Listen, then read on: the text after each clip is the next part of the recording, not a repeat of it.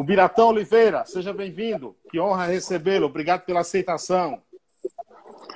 Muito obrigado, Carlos. agradeço o convite e, antes de tudo, parabenizar você pela iniciativa de fazer desse período difícil e atípico de pandemia um momento também de interlocuções, um momento de troca de experiências, um momento de aprofundamento de conhecimentos nas, várias, nas várias áreas. É, tive contato com o seu canal a partir da live do grande Jorge Melo, um dos maiores parceiros do, do Belchior, foi fantástica Jorge a live. Jorge Melo é uma figura, é um amigo querido. Isso. E hoje estamos aqui, né, para conversar sobre esse tema tão espinhoso, mas também claro. tão importante, que a gente debata, que a gente dialogue, que a gente tente entender, né, que é o suicídio e particularmente na faixa etária da adolescência. Claro. Você fala de onde nesse momento? Eu estou em João Pessoa, né, na Paraíba. Eu moro em João Pessoa, né, estou aqui na minha cidade, o extremo oriental das Américas. Aqui o sol nasce primeiro. É, né? É, me diz uma coisa, mas você é paraibano mesmo? Sou, sou paraibano. Sou paraibano. Terra do amigo Assis Ângelo, estava agora com ele, agora há pouco, o grande Assis Ângelo, que também é de, de João Pessoa, né? É, eu citei aqui Nosso na apresentação. Conhece o Assis? Não, eu vi, eu vi já você é, no seu Instagram, né? Mas não, não, não, não o conheço. Será um prazer depois a gente trocar alguma ideia pesquisa, é um dos maiores conhecedores de cultura popular, um dos maiores pesquisadores de cultura popular desse país, viu? Sem dúvida nenhuma, tá? É, eu citei aqui o teu currículo na apresentação. Você também é membro do projeto de pesquisa Errância e Clínica Psicanalítica. Que projeto é esse? Fale um pouco aí, ô, Biratã.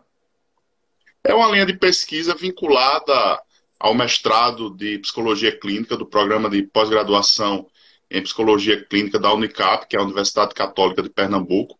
Esse mestrado eu faço em Recife.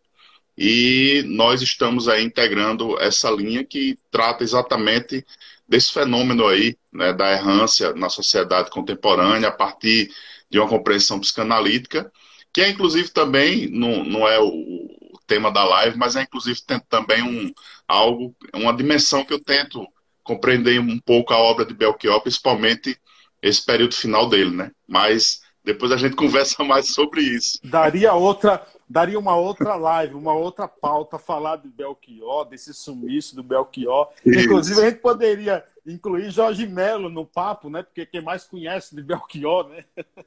Ah, seria ótimo. Ele, ele tem não só o museu físico, né? mas o museu mental, né? De toda a convivência que teve com, com Belchior. Sem dúvida. É, vamos entrar aqui um pouco nesse tema meio que espinhoso, né? Que é suicídio, principalmente suicídio na adolescência.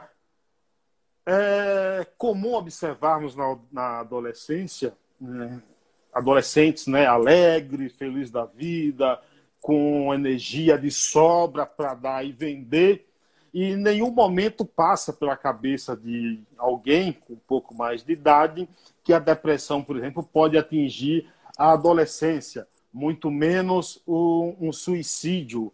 Você tem números? Você pode dizer assim qual é, é o número, a porcentagem de adolescentes que cometem suicídio hoje? Dá para dizer alguma coisa? Olha, Carlos, o suicídio na adolescência é, ele tem crescido de forma alarmante. Né? Nós temos aí os principais dados que são divulgados do suicídio no mundo são divulgados pela Organização Mundial da Saúde. Né? E também nós temos outras pesquisas importantes e relevantes, né, que são feitas não somente no Brasil, mas também em outros países do mundo. Mas a gente costuma sempre se balizar pelos dados da Organização Mundial de Saúde. Sim. Antes de falar da estatística do suicídio, é importante que a gente também observe que sempre há uma subnotificação em relação aos casos de suicídio. É comum, né, principalmente é, em alguns países do mundo que têm dificuldade de parametrizar, de medir é, o suicídio. Né? E a Organização Mundial de Saúde tem feito um esforço, inclusive lançou um documento no ano de 2014, apontando aí algumas estatísticas preocupantes, né, como o número de suicídios aí que passa de 800 mil e de forma alarmante também, né, alguns países com indicadores bem acima da média mundial, né, e o assustador é que, por exemplo, quando a gente fala da adolescência, é importante observar, já no documento mais recente de 2019, que a Organização Mundial de Saúde ela coloca que há uma redução no número de suicídios no mundo na ordem de 9,8%. Né? E essa redução, apesar né, de ser uma média global, ela não diz respeito às Américas. Nas Américas, houve um aumento de mais ou menos 6% da taxa de suicídios no mesmo período, enquanto globalmente o mundo reduziu 9,8%. Em relação à adolescência, a gente tem também um indicador preocupante, né? quando a gente observa que na faixa etária de 15 aos 19, o suicídio é a terceira maior causa de mortes, se a gente considerar ambos os sexos. Né? E também, se a gente for comparar né, somente as adolescentes do sexo feminino, né, chega a ser a segunda maior causa de mortes no mundo. Aqui no Brasil, e também é importante da gente considerar esse aspecto, a Organização Mundial de Saúde ela faz uma diferenciação em relação ao número de suicídios entre os países que eles chamam de renda alta e os países de renda baixa e média. Então, é importante que a gente sempre observe essa diferenciação. Então, enquanto nos países de renda média e baixa, o ápice do suicídio, comparado às outras faixas etárias, é a adolescência, se a gente tomar e esticar um pouco, entre 15 e 25 anos, né, adolescente e, e, e os jovens, né, a gente vê o ápice de suicídio no mundo nessa faixa etária. Quando você observa, quando você observa é, esse mesmo dado, né, o ápice nos países mais ricos, você observa aí o ápice do suicídio em torno de 50 anos. Né? Então, a gente teve no Brasil, né, apesar dessa redução de 9,8%, a gente teve no Brasil, né, nas Américas, um aumento de 6% e no Brasil, um aumento de 15%. Né? E a faixa etária da adolescência a, a, a auxiliou para que houvesse esse, esse incremento aí. Então, hoje a gente tem aí no Brasil mais de 13 mil casos anuais. Existem, por exemplo, é, motivos, é possível dizer quais os motivos mais comuns que levam jovens, a, adolescentes e jovens a cometerem suicídio? Há uma, por exemplo, é, assassinatos no Brasil, se não me engano, só 10 ou 11% dos crimes de assassinato são esclarecidos no Brasil. É, em relação ao suicídio, há uma, uma alguma exatidão, motivo sobre isso? Olha, essa é outra questão que existe pesquisas que apontam, né, as formas de suicídio, né, que não necessariamente diz respeito com a causa, né, mas a forma como o adolescente ou a pessoa, é, seja qual for a idade, cometeu o suicídio, né, e também existe alguns levantamentos no sentido de se descobrir a causa. O que é importante da gente refletir é que hoje a gente vivencia na contemporaneidade, no mundo atual, né, um mundo onde a competitividade e, acima de tudo, alguns valores, eles passam a ter uma importância bem maior. Né? E, acima de tudo, você percebe aí na adolescência um segmento onde começa a haver um, uma certa separação né, do contexto familiar, da referência paterna que se tem em relação à família, e o adolescente ele começa a se constituir enquanto sujeito, ele começa a se constituir né, senhor da sua vontade, não mais né, como desejo de um outro, né, um outro materno ou paterno, né, mas também passa a se constituir enquanto sujeito, enquanto, enquanto sujeito né, que começa a lidar com o mundo, começa a ter a escolha da sua profissão, começa a ter as suas primeiras experiências né, de relações amorosas, começa a ter um encontro com o sexo. Então, isso, de certa forma, traz um ambiente conturbador e um ambiente bastante, né, em alguns casos, evidentemente, não em todos, né, mas um ambiente turbulento. Então é importante, alguns autores chegam a refletir em relação a esse contexto né, que a gente tem vivenciado, né, onde essa competitividade ela passa muitas vezes uma sensação né, para o, sujeito adolescente, para a pessoa que está vivenciando essa série de conflitos, de conflitos, ela a partir do momento que não se coloca à margem desse mundo da competitividade, ela começa a internalizar um certo desgaste, internalizar né, um insucesso, e isso vai fazendo com que outras questões possam aparecer. Né? Hoje a gente vive um mundo, eu gosto sempre de, de evidenciar um autor, um psicanalista chamado Joel, chamado Joel Birman, que ele também reflete em relação a essa questão do suicídio e também faz uma contextualização né, do mundo de uma forma geral, da forma de organização social. E ele diz o seguinte, que hoje a gente vive um, um cenário onde a temporalidade e a espacialidade ela se modifica a todo momento, né? Então ele diz que é importante que a gente comece a dar uma certa vazão, comece a dar uma certa importância para que o adolescente ele seja capaz de simbolizar aquilo que diz respeito ao seu sofrimento. Ele até fala de uma forma bem clara que é preciso que se transforme a dor em sofrimento. Né? A dor, muitas vezes, quando o sujeito tem, está no intenso sofrimento psíquico, né? A dor ela não consegue ser traduzida em palavras, ela passa a ser um sentimento indizível, né? que esse sofrimento ele começa a ter uma certa dimensão tem uma, tem de devastação. Frase, tem até uma frase, né? Renato Russo sempre citava essa frase, é, é, que diz assim, a dor é inevitável, mas o sofrimento é opcional, né?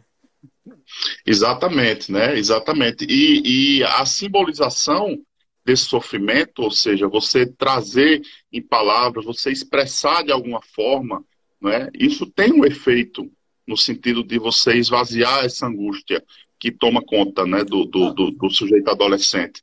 Então isso é importante e independente da causa, porque veja bem, quando a gente fala em causa do suicídio, a causa é sempre muito singular, não é? Sempre muito singular de acordo com cada contexto em que está sendo vivenciado um certo Sim. tipo de sofrimento. Né? É evidente que a gente vai enumerar, talvez, causas relativas a, a questões mais amplas, né? mas a causa é sempre muito singular e é preciso que a gente possa ter uma escuta diferenciada né, para fazer com que é, essa simbolização ela aconteça, essa, essa, esse esvaziamento da angústia aconteça de forma que não chegue a gerar né, um ato suicida, uma tentativa de suicídio por parte dos adolescentes. Deixa eu, deixa eu pegar um gancho aqui. No início aí dessa sua resposta, você falou sobre família. Hoje, vivemos em um mundo em que muita gente é, tem filhos e a primeira coisa que faz é presentear com um celular, com um tablet, tablet, né? E aquilo ali vira, de certa forma, um, uma espécie de babá. Então a criança fica lá com seu celular, fica lá com seu tablet e o pai e a mãe não tem a encheção de saco da, da criança.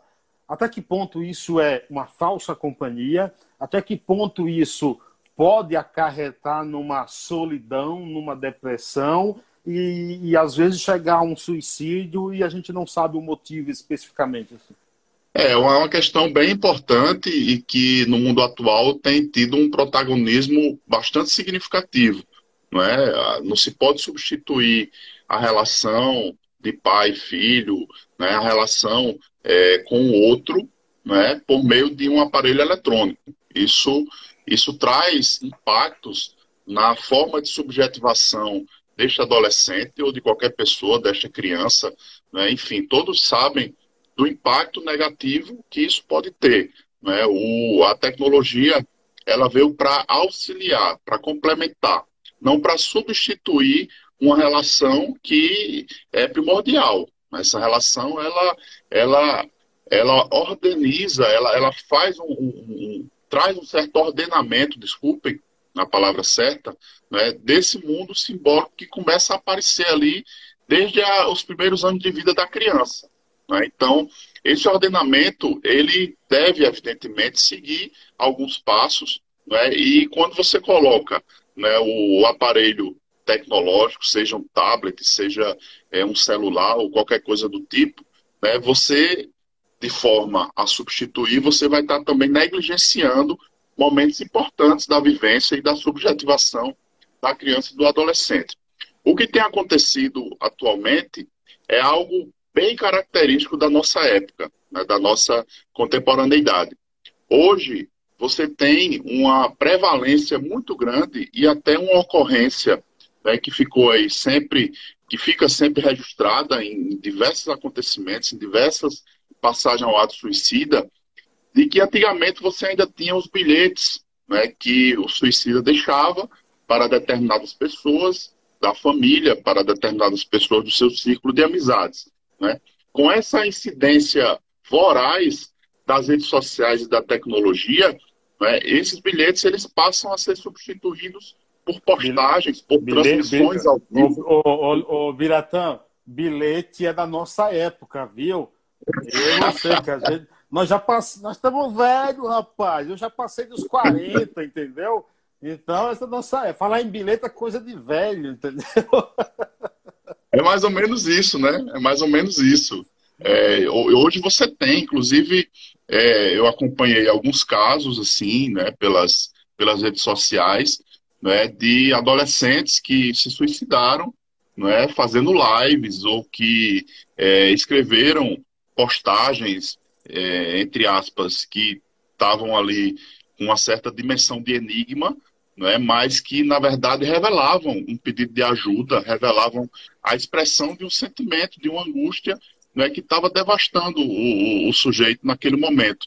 Inclusive, um caso que ficou bem conhecido né, foi um adolescente do estado do Paraná que transmitiu o seu suicídio pela rede social chamada TikTok, que faz um sucesso imenso, né, em relação, principalmente não só em relação ao mundo todo, mas principalmente entre adolescentes. Então, é, ele fez, passou ao ato, ele se suicidou. A rede social, num primeiro momento, é, não se preocupou em prestar o socorro necessário, né, e depois de algum tempo, quase um ano, a partir de um site de investigação chamado o The Intercept Brasil, né, se identificou que a prioridade da empresa foi exatamente fazer com que esse suicídio ele não ganhasse uma certa repercussão né, para além Sim. daquela rede social. Né? Todo Isso foi suicídio, comprovado. Todo suicídio é culpa ou é causado pela depressão? Não, a depressão ela é um fator importante de risco para o suicídio, né? E, enfim, é um, é, uma, é, uma, é um aspecto a ser considerado. Mas você tem diversos tipos de suicídio. Né? Desde a época de Freud, já em 1910, ele chamava atenção para a necessidade de nós termos um acompanhamento por parte da escola, ele estava inclusive se referindo ao público de escola secundária, ao público adolescente, né, e que a escola deveria se preocupar, já que ela se via desse anteparo né, para que o adolescente saísse um pouco dessa referência familiar tá, para se constituir enquanto sujeito, ela deveria se preocupar um pouco com isso. Né? Mas você tem aí diversos tipos de suicídio, desde pessoas que têm um comprometimento psicológico e que têm um transtorno estabelecido, têm um diagnóstico né, de transtorno mental, né, seja neurótico, seja psicótico, né, mas você tem aí cada vez mais, e estava até participando de um debate hoje, né, você tem aí cada vez mais é, informações e casos que acontecem né, com pessoas comuns que é, até trazem uma certa perplexidade. Né? Isso, isso é uma dimensão importante para que a gente avalie. Então, a depressão é sim um fator de risco, né, dependendo do, do, do, do, nível que ele esteja ou do, da forma como ele está sendo tratado, como a pessoa está sendo tratada, né? Mas você tem uma série de outros fatores e de outros perfis né, de pessoas que se suicidam, que muitas delas não lidam com um sofrimento ocasional ou é, diante de um determinado contexto, não reagem de uma forma é, proativa né, diante dessa situação é, que ele toma conta naquele momento e a, a, o suicídio aparece como uma, uma, uma saída para esse sofrimento. Né? Mas é importante sempre, inclusive, já que a gente está falando também de redes sociais, é, eu tenho percebido, principalmente a partir de 2017, né, o Netflix lançou uma série chamada 30 Reasons Why, né, que são exatamente os 13 porquês. Conta a história de uma adolescente, a chamada Hannah Baker, e toda a série ela se inicia a partir do suicídio dessa protagonista. E ela coloca né, em fitas cassetes, já que você falou aí dos bilhetes, tá? Essa série aí é bem contemporânea, né? E eu achei importante também essa marca. Ela grava 13 fitas bilhete, cassetes. Bilhete é para nós, rapaz, que estamos velho, entendeu? Ela grava 13 fitas cassetes e cada fita dessa ela, entre aspas, responsabiliza alguém que teria influenciado um histórico de bullying, é, de abuso sexual, enfim, uma série de questões que acontecem num ambiente escolar. É outra questão que a gente precisa discutir, né? a dimensão de entretenimento e espetacularização que o suicídio tem ganhado né, em, em, em, algumas vertentes, que é importante também que a gente possa né, alertar. Né, é evidente que é sempre importante fazer essa contextualização. Né, a série, inclusive, é, foi muito criticada neste aspecto, mas eu acho que é importante trazer isso para o debate. Acho que há um certo exagero claro. em relação ao que é colocado, ao que foi colocado na série, principalmente é, em relação à cena do suicídio da protagonista, né? Foi muito forte, né? Com um grau de realismo grande e, no meu modo de ver, desnecessário. Tanto é que depois de um ano, aproximadamente, ou mais de um ano, não lembro, a própria Netflix editou o conteúdo né, e fez com que né, a cena ela acontecesse, é evidente, já que ela desenvolve todo o restante da série, né, mas que não tivesse aquele grau de realismo e, e, e enfim, de, de, uma, de, uma, de, uma, de uma cena realmente de um suicídio que pode, como a gente sabe, até influenciar outros casos.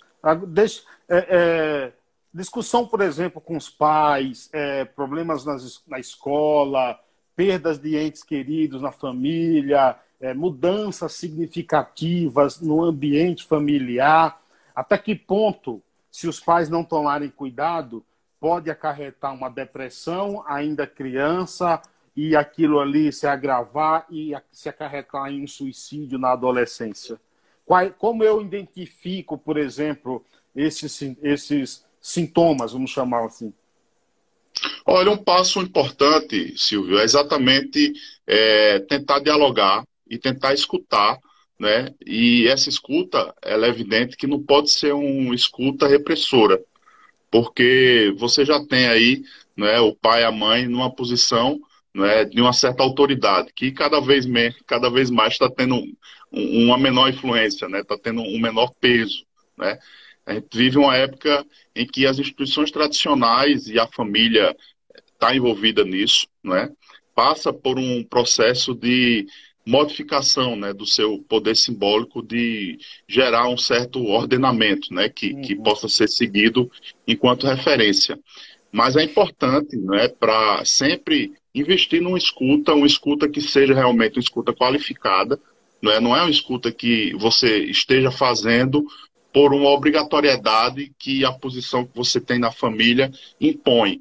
É importante que essa escuta ela seja a todo momento, né? que a gente tente é, equilibrar um pouco essa, essa dissonância que existe, porque realmente a adolescência é um momento de descoberta, a adolescência é um momento de impacto, né? um momento onde você tem ali uma responsabilização né, que passa a constituir né, na, na, na, na, no sujeito, a se constituir no sujeito, né, e que quase nunca né? Os adolescentes estão preparados para isso, né? Quem nunca teve é, suas crises ou, ou, quem nunca teve suas decepções, quem nunca teve né, o, os impactos e as turbulências né, em relação à adolescência, talvez não tenha vivido, não, não claro. tenha vivido com intensidade esse momento, esse período de vida. Né? Então, é importante esse diálogo. Né? Alguns sinais também é preciso que a gente acompanhe. Né? Na, na saúde mental, a gente sempre chama os sinais e sintomas. Né? Isso é, sempre aparece e, e é importante a reação que cada adolescente tem né, diante de alguma perda, seja ela amorosa ou de alguma outra ordem. É importante que a gente vive no ideal de sociedade onde existe também uma certa busca irrestrita pela felicidade a todo custo. É? Então isso está é, tá na base da nossa organização societária. E isso nem sempre, ou quase nunca, né, para ser freudiano, né, é, tá aí, se sustenta aí uma impossibilidade da nossa civilização, né, que a gente não veio ao mundo para ser feliz o tempo todo. A gente tem lampejos de felicidade. Claro. Até a gente tem que valorizar esses lampejos, mas também tem que se acostumar né, com algo que é realmente são realmente perdas que vão se repetindo ao longo do tempo. Né? Então, o sujeito ele não é completo. O sujeito ele não nasceu né, para estar é, tá nessa felicidade restrita. Né? A vida é feita de sofrimentos e o caminhar na vida né, faz com que a gente possa absorver esse sofrimento e reagir de alguma forma né, criativa, de alguma forma inventiva. Esse é o grande desafio e que nem sempre todo mundo está pronto. E é por isso que algumas situações você percebe realmente né, que o adolescente ele internaliza esse fracasso, né, que também gira em torno dessa organização capitalista que a gente vivencia, né, é, essa, essa, Sérgio, essa relação de trocas, enfim. Mário Sérgio Cortella diz que a felicidade não pode e nem vai ser permanente. Ninguém é feliz o tempo inteiro, porque senão a gente não perceberia então a felicidade ela tem que ser de momentos, né? Tem que ser lápis de felicidade para a gente perceber. Agora uma outra pergunta. A gente sabe que a depressão pode evoluir para quadros suicidas, mas assim existem comportamentos suicidas? Sim, existem. Existem alguns sinais, como eu falei, sintomas, né, que são característicos né, de, de, de, pessoas que estão passando por um momento é, de angústia, um momento de devastação interna, né? E varia muito de pessoa para pessoa, né? Mas aí você vai ter pessoas que têm problemas é, em relação ao sono, pessoas que têm problemas em relação à reação diante de uma perda, né? Que é, é, se coloca né, de uma forma muito extensa, um luto muito extenso que você não consegue elaborar. E é evidente, quando eu falo perda, não é necessariamente uma, uma perda real do ponto de vista é, de uma pessoa, de um ente querido, mas também perda diante de qualquer outra situação imaginária. Você constitui né, um investimento num determinado, num determinado objeto, num determinado, uhum. numa determinada pessoa, e necessariamente esse luto, quando a pessoa não mais está perto de você, né, ele tem que ser elaborado né, de uma forma ou de outra ele tem que ser elaborado. Né? É, há uma outra questão também importante, e que diz respeito muito à nossa sociedade contemporânea, é que todas as pessoas, ou pelo menos boa parte, acham que quando estão né, com algum tipo de sofrimento que não conseguem dar conta, né, recorrem sempre necessariamente a um medicamento, né, como se tivesse uma dor de cabeça e tomasse um analgésico. Né? O medicamento psicotrópico ele é importante para alguns casos e em um determinado período desses casos tá? Isso é importante que a gente diga. Ele por si só né, vai estabilizar, vai trazer um, uma, uma, certa, uma certa amenização de alguns sintomas, seja em relação ao sono, seja em relação ao apetite, seja em relação à ansiedade, né, seja em relação a outros tipos de comportamentos que também estão presentes né, no, no, no, no adolescente ou na pessoa que é, pode cometer um ato suicida, mas é importante também né, procurar outro tipo de ajuda, porque o remédio por si só ele vai estabilizar esse quadro clínico, né, mas você vai estar tá lá com uma questão que ainda precisa ser resolvida. Claro. Eu sempre costumo dizer, a Organização Mundial de Saúde, inclusive eu trabalho também um pouco essa questão na minha pesquisa, né, ela traz algumas diretrizes gerais, né, e é sempre bom lembrar que a OMS ela fala não somente para os gestores públicos e os governos nacionais, né, mas fala também para a sociedade de uma forma geral. Então ela estimula, ela estipula algumas orientações, né, que são orientações gerais. Essas orientações, elas não necessariamente se adequam a todos os casos. É importante que a gente compreenda a singularidade e a especificidade de cada caso. Né? De acordo com a OMS, por exemplo, né, se você afastar né, o conteúdo que poderá levar o sujeito ao ato suicida ou a um pensamento ou algo que esteja sendo vivenciado no momento, né, a orientação é que a gente tente amenizar esse tipo de sofrimento. Né? Mas quando isso pode funcionar para alguns casos, mas quando o sofrimento é interno, quando você não consegue elaborar isso, quando a, a, aquela uma frase bem importante, quando o perigo vem de dentro de você, né, não tem como você fazer esse tipo de, de procedimento, não tem como você se encaixar nesse manual. Até porque então, é demora um pouco para você identificar esse perigo, né? Isso, isso. E, e muitas vezes né, é, é, um, é um dado também importante colocado é, em várias escutas clínicas ou em várias pesquisas né, que investigam essa causa né, ou essa motivação suicida, né, é importante também que a gente possa refletir que nem sempre quem comete um ato suicida né, quer morrer, quer se matar. Né? Ele tenta se livrar de um sofrimento né, que pode ser pontual, né, que pode, naquele momento, né, estar ali trazendo uma angústia é, devastadora, né, que ele não consegue nominar, que ele não consegue simbolizar, que ele não consegue direcionar para nenhum outro objeto. Né? E essa, esse ato ele pode ser uma tentativa de amenizar esse sofrimento. Né? E é evidente que a gente precisa trabalhar em cima disso né? não necessariamente né, com manuais prontos, com é, diretrizes né, que possam se encaixar a qualquer caso, porque a gente sabe, quem trabalha com sofrimento psíquico sabe né, que a singularidade é importante, né, mas a gente precisa dessa escuta diferenciada, e é por isso que eu insisto, né, a medicação para alguns tipos de sintomas, de transtornos, né, de, de, de inibições, ela pode ser importante, mas é importante também buscar um profissional, um psicólogo, né, um serviço de referência para que pode, para que o sujeito ele possa ter esse espaço realmente e trabalhar essa questão né, de uma forma mais elaborada. Andréa Barros disse aqui, tema necessário e importante, parabéns por jogar em luz neste assunto. É, quem está por aqui? Por aí, Amanda Cavalcante. Muito bom, Bira. Parabéns. Vamos jogar luz nessa temática. É, quem é que Stuka? Parabéns a esse assunto tão importante e necessário a ser explanado. Ótimas colocações. Quem mais por aqui? Douglas, meu amigo Douglas, aqui de Guarulhos, cantor, compositor, diz aqui parabéns pela entrevista. Valeu, Douglas. Muito bom os esclarecimentos. Bira, diz ele é, a Lídia também, parabéns, Bira, é, Alane, Alane, Alana, né? Tema abordado é importantíssimo, diz ela aqui. Andréa Barros diz, é mais comum do que imaginamos, ela está se referindo ao suicídio, claro.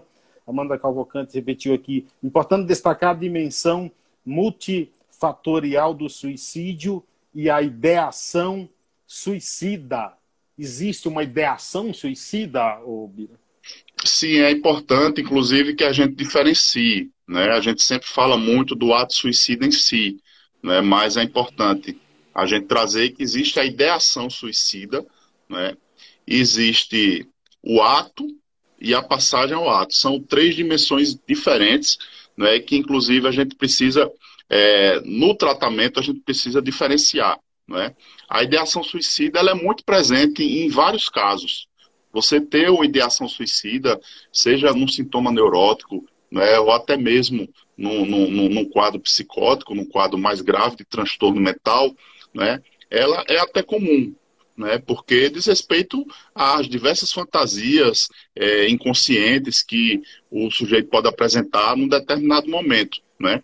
Agora, isso precisa, evidentemente, ser trabalhado a partir de uma escuta, a partir de uma elaboração por parte do sujeito, né? E essa ideação não necessariamente vai ter, né, vai, vai sucumbir numa passagem ao ato suicida. Então, é de uma outra dimensão, e essa dimensão é, clínica é importante porque faz parte da ferramenta né, do, do, do psicólogo ou do analista, de quem está ali lidando com essa situação, né, porque ele precisa também né, desse conteúdo né, para fazer com que o sujeito ele possa rememorar algumas questões, que ele possa trabalhar algo que né, ainda não esteja necessariamente linkado, né, ligado. Né. Existe, Freud trabalha muito a ideia da pulsão, né, e a pulsão é exatamente isso que movimenta, que faz com que a gente possa ter toda essa energia né, de conduzir a nossa vida. Então você tem aí né, pulsões que possam gerar, né, que é, ele coloca sempre um, um, a dualidade da teoria pulsional dele. Né, você vai ter a pulsão de vida e você vai ter também a pulsão de morte, que se coloca né, a partir de sentimentos de destrutividade, né, a partir de, de, de toda uma, uma energia né? E também não quer dizer que a opção de morte ela é sempre ruim. Né? Você tem alguns mecanismos né, que você pode lançar mão a partir da sublimação, né, a partir de outras questões importantes que a teoria psicanalítica coloca, e isso pode fazer com que você possa né, redimensionar essa energia diante da vida.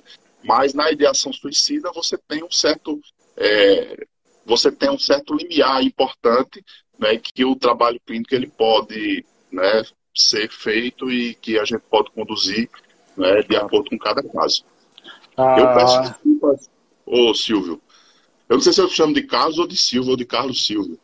Bom, meu nome é Carlos Silvio, né? Parece nome de cantor brega, né? Carlos Silvio e seus teclados, né? É, mas pode me chamar de Paiaiá também, que é o nome do local lá na roça, lá na Bahia, onde eu nasci, entendeu? Eu sou um cara do mato, entendeu?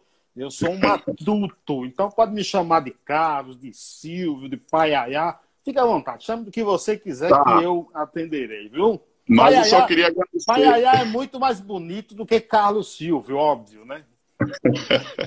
pois é, Paiaiá. Então eu vou lhe chamar de Paiaiá, né? Fique eu só queria agradecer a participação aí de, de, de várias pessoas aí. Eu, eu não estou me concentrando, eu ainda não criei essa, essa, essa essa, é, esse, essa habilidade, eu não, não tenho essa habilidade de estar tá falando, te escutando e lendo ao mesmo tempo. Então eu tenho que focar na construção da ideia. Então Fica eu não estou. Mas agradeço aí a todo mundo que está contribuindo. A Elizabeth disse aqui: suicídio não é sinal de fraqueza. É necessário que esse assunto seja abordado para conhecimento e entendimento. Parabéns pela live. Deixa eu ver aqui. O que você acha do nervosismo instantâneo do pré-adolescente? O nervosismo instantâneo, que a gente pode chamar também de uma certa ansiedade, né? É, eu acho que é comum. É comum porque você tem. É, primeiro que os adolescentes eles sempre constroem uma forma muito singular de se comunicar, de interagir. Né? Então, é, às vezes eu, eu, tenho uma filha adolescente e, e fico observando isso também, né? mas já tive também outras situações que a gente percebe bem isso, né? Então, é, é, um, é uma dinâmica diferente, né? é, um, é, um, é uma temporalidade diferente, né? é uma espacialidade diferente também. Né? E é preciso que a gente possa tentando é, criar ferramentas para dialogar, em relação a isso. Né?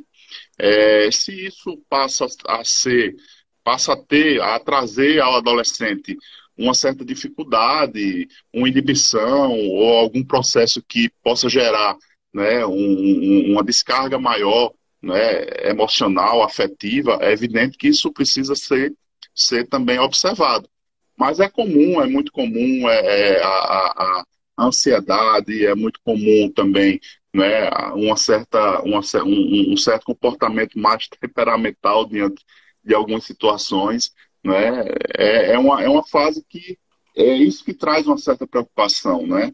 Cada vez mais essa fase de descoberta, essa fase de se tornar sujeito, nessa fase de separação né, da, da, das amarras familiares, não necessariamente que isso Sim. possa representar algum tipo de rebeldia excessiva ou sem propósito, mas a gente sabe que é importante né, que o adolescente ele possa ter esse certo desprendimento, né, mas a preocupação é que isso tem se transformado cada vez mais no encontro com a morte.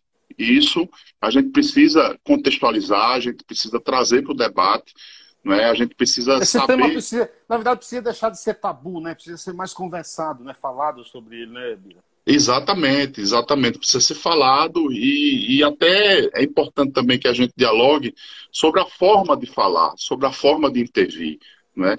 Porque se você vai com a linguagem é, biologizante, se você vai com a linguagem é, muito é, tecnicista do ponto de vista né, da, da, do cuidado, não é importante. Talvez a gente perca algo né, dessa dimensão importante de ter uma escuta que diferencie e que faça com que essa escuta seja estruturante do ponto de vista para uma ressignificação daquilo que ele está vivendo. Né?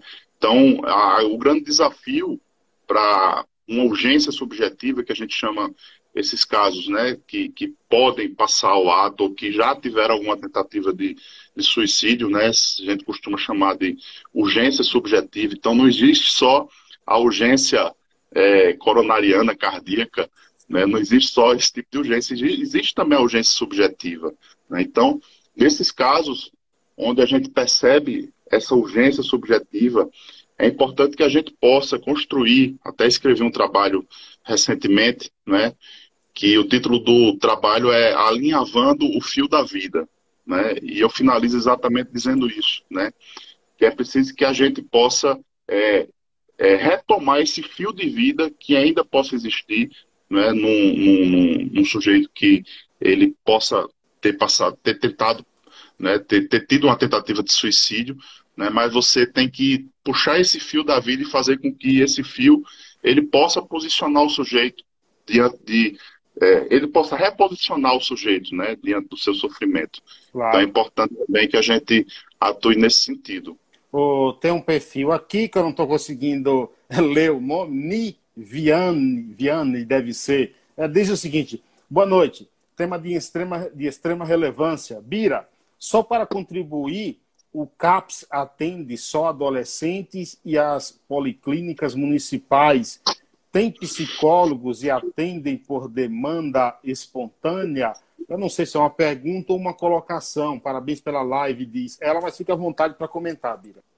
Tá. É, por coincidência, quando você estava lendo essa, essa pergunta, eu prestei atenção aqui que Jaidete ela colocou aqui uma observação importante. Ela, inclusive, é coordenadora de um CAPS aqui do município, né, e pode até contribuir também nesse debate. Né, mas, é, em linhas gerais, né, já que a gente está falando também não só para João Pessoa, que é a minha cidade, né, mas em linhas gerais, você tem diversos níveis de cuidado. Você tem desde o CVV, que exatamente Jaidete está dizendo aí, né, que é o Centro de Valorização da Vida, né, que faz um trabalho magnífico já há várias décadas né, de existência. E o CVV ele tem ganhado cada vez mais importância porque assume esse protagonismo né, de uma escuta que está lá a qualquer momento e que pode ser importante nessa, nessa condução. Né? Você tem os CAPs ADs também, que são, são no caso né, de, de, de de CAPS que nós temos na, no Senado da Saúde Mental uma divisão, uma subdivisão, uma subdivisão por tipos de CAPS. Né? Então a gente tem o CAPS 2, o CAPS 3, o CAPS AD, o CAPS I, que é o infantil. O AD é para quem tem é, algum tipo de dependência né, de álcool e outras drogas. E o CAPS I é o que atende também a população infanto-juvenil. Então, todos os CAPs têm uma equipe né, de retaguarda, de profissionais comprometidos e formados exatamente para lidar com essas situações de crise. Né? Você tem outras situações mais graves que vão é, ter que solicitar né, o próprio SAMU ou algum tipo de emergência psiquiátrica, né, mas é importante sempre a gente fazer essa escuta né, para fazer com que é, essa situação ela não se agrave. Né? É, a Maria Jaidete, que você falou, ela disse aqui: Lembrar que as pesquisas mostram que 90% dos casos de suicídios são em pessoas com transtornos mentais ou, ou em uso de abusivo, de substâncias. Portanto, existe tratamento. E ela acrescenta: procurem ajuda no CAPS, na rede de saúde, no CVV. Márcio disse aqui: Oi, Sara, prestigiando nosso querido Bira. Bira, você está importante aí, ó. Colher importante no momento do, do. Em casos de adolescentes que estão na escola, qual é a importância da, da, dos professores e os pais conversarem sobre o comportamento dessas crianças ao observar algum comportamento estranho? O quanto isso pode ajudar? Olha, foi bom você, você tocar nessa questão.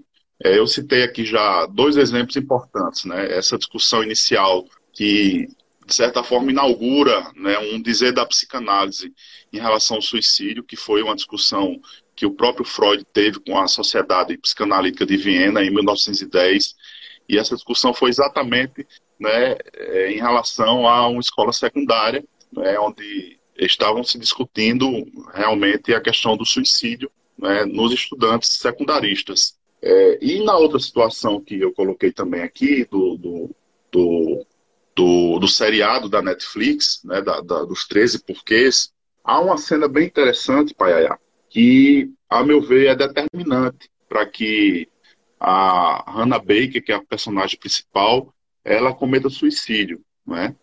E é importante também que a gente observe, porque sempre há, seja de uma forma enigmática, né, seja de uma forma tímida, ou seja de uma forma bastante explícita, sempre há um endereçamento de um pedido de ajuda, né? E é muito difícil quando você começa a, a ver os casos de suicídio, é muito difícil que não haja um caso que se encaixe. Né? A própria família né, começa a observar e diz, ah, mas agora que as coisas estão se encaixando, agora que a ficha está caindo, é, porque num determinado dia, num de, numa determinada situação. Então sempre vai ter, né? a não ser que realmente seja um caso né, de um transtorno já bem comprometedor, né, mas quase sempre vai ter um direcionamento e um pedido de ajuda. E nessa situação do seriado, né, eu gosto de tratar ah, o caso do seriado, mas sempre fazendo né, paralelos né, com, com, diversas outras situações que vocês que estão ouvindo aí podem também tentar refletir. Né, mas há essa cena em que a Hannah Baker, né, ela já estava planejando o ato, ela já tinha feito uh, diversas diversos procedimentos né, que, que, que iriam concretizar no, no, no, no, suicídio dela. É? Já tem, inclusive, se não me falha a memória, também gravado as fitas, isso já tem gravado as fitas. E ela, naquela angústia, ela resolve ir até a escola e conversar com o orientador, né, que lá eles chamam de é, serviço de aconselhamento, né, um misto de psicólogo com, com pedagogo, psicopedagogo, não sei como funciona, mas me parece ser nesse sentido. E ela faz uma última tentativa, exatamente com esse, com esse orientador. Né?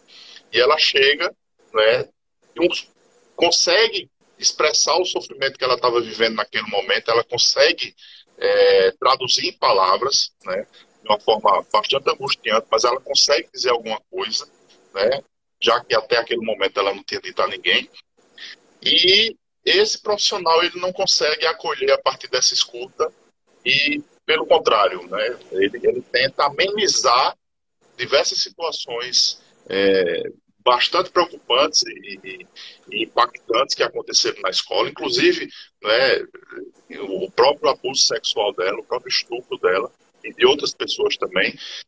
E ele tenta amenizar, ele tenta dizer, ah, mas Sim. será que é isso mesmo? Será que você viu isso mesmo? Será que é isso que você está sentindo? Enfim. E aí, aquilo ali foi é, praticamente algo que selou né, a, a definição dela de, por fim, a própria vida. Então, ela sai dali da escola, mais angustiada do que quando chegou, né, e vai, comete suicídio após essa, essa situação.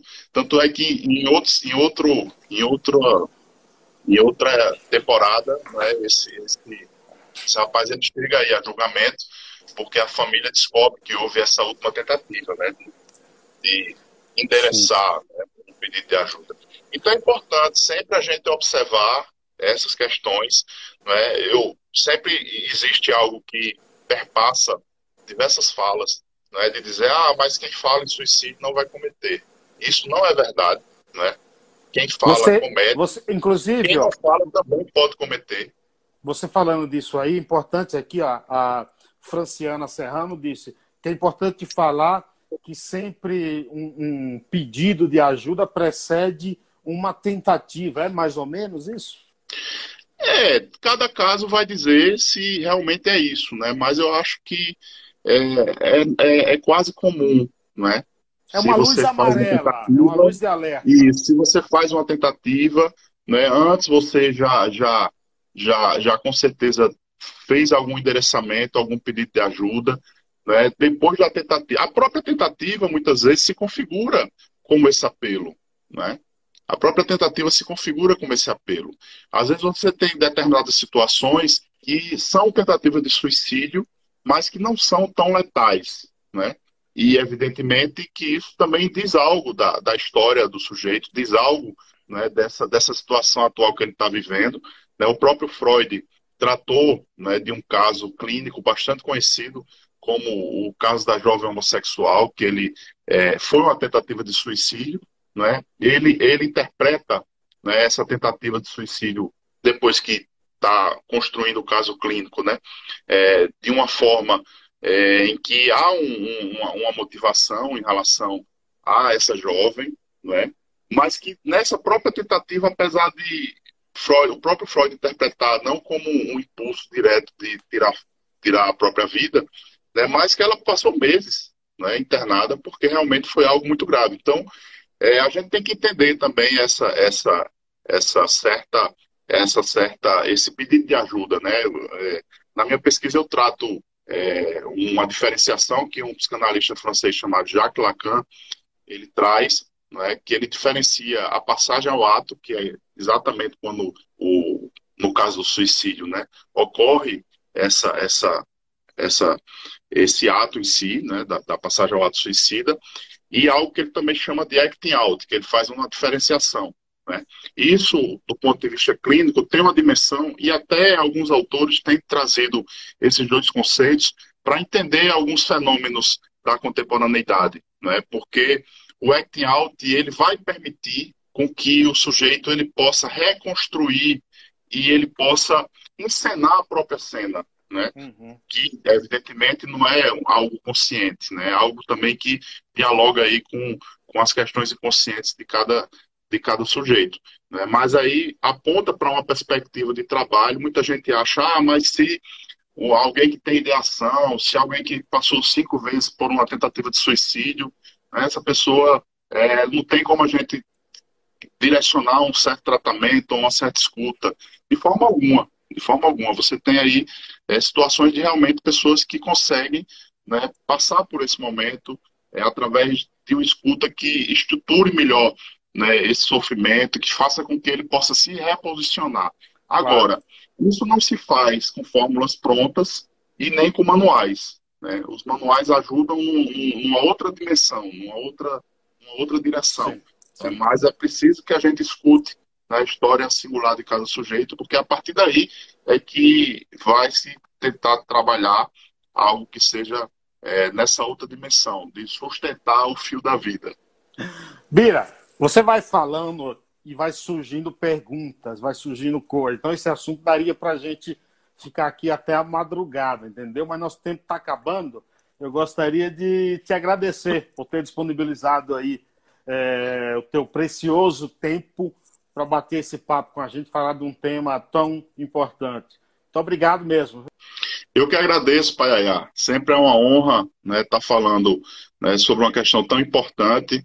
Eu acho que é, é, significativo também a gente aproveitar esses espaços. Né? A gente está até planejando um debate é, posterior que não vai ocorrer no mês de setembro, porque é importante o setembro amarelo, eu acho. É, nunca se falou tanto de suicídio. Mês, né? Exatamente, nunca se falou tanto de suicídio como a gente tem falado durante esse mês de setembro e durante as outras atividades também dos anos anteriores. Né? Mas é importante que esse debate ele permaneça. Não é? O setembro é apenas uma forma de chamar atenção para algo, como a gente disse no início, os indicadores eles são preocupantes e o Brasil tem que trabalhar, e não só o Brasil, mas é, outros países também, né, que ó, observam esse crescimento né, das taxas de suicídio.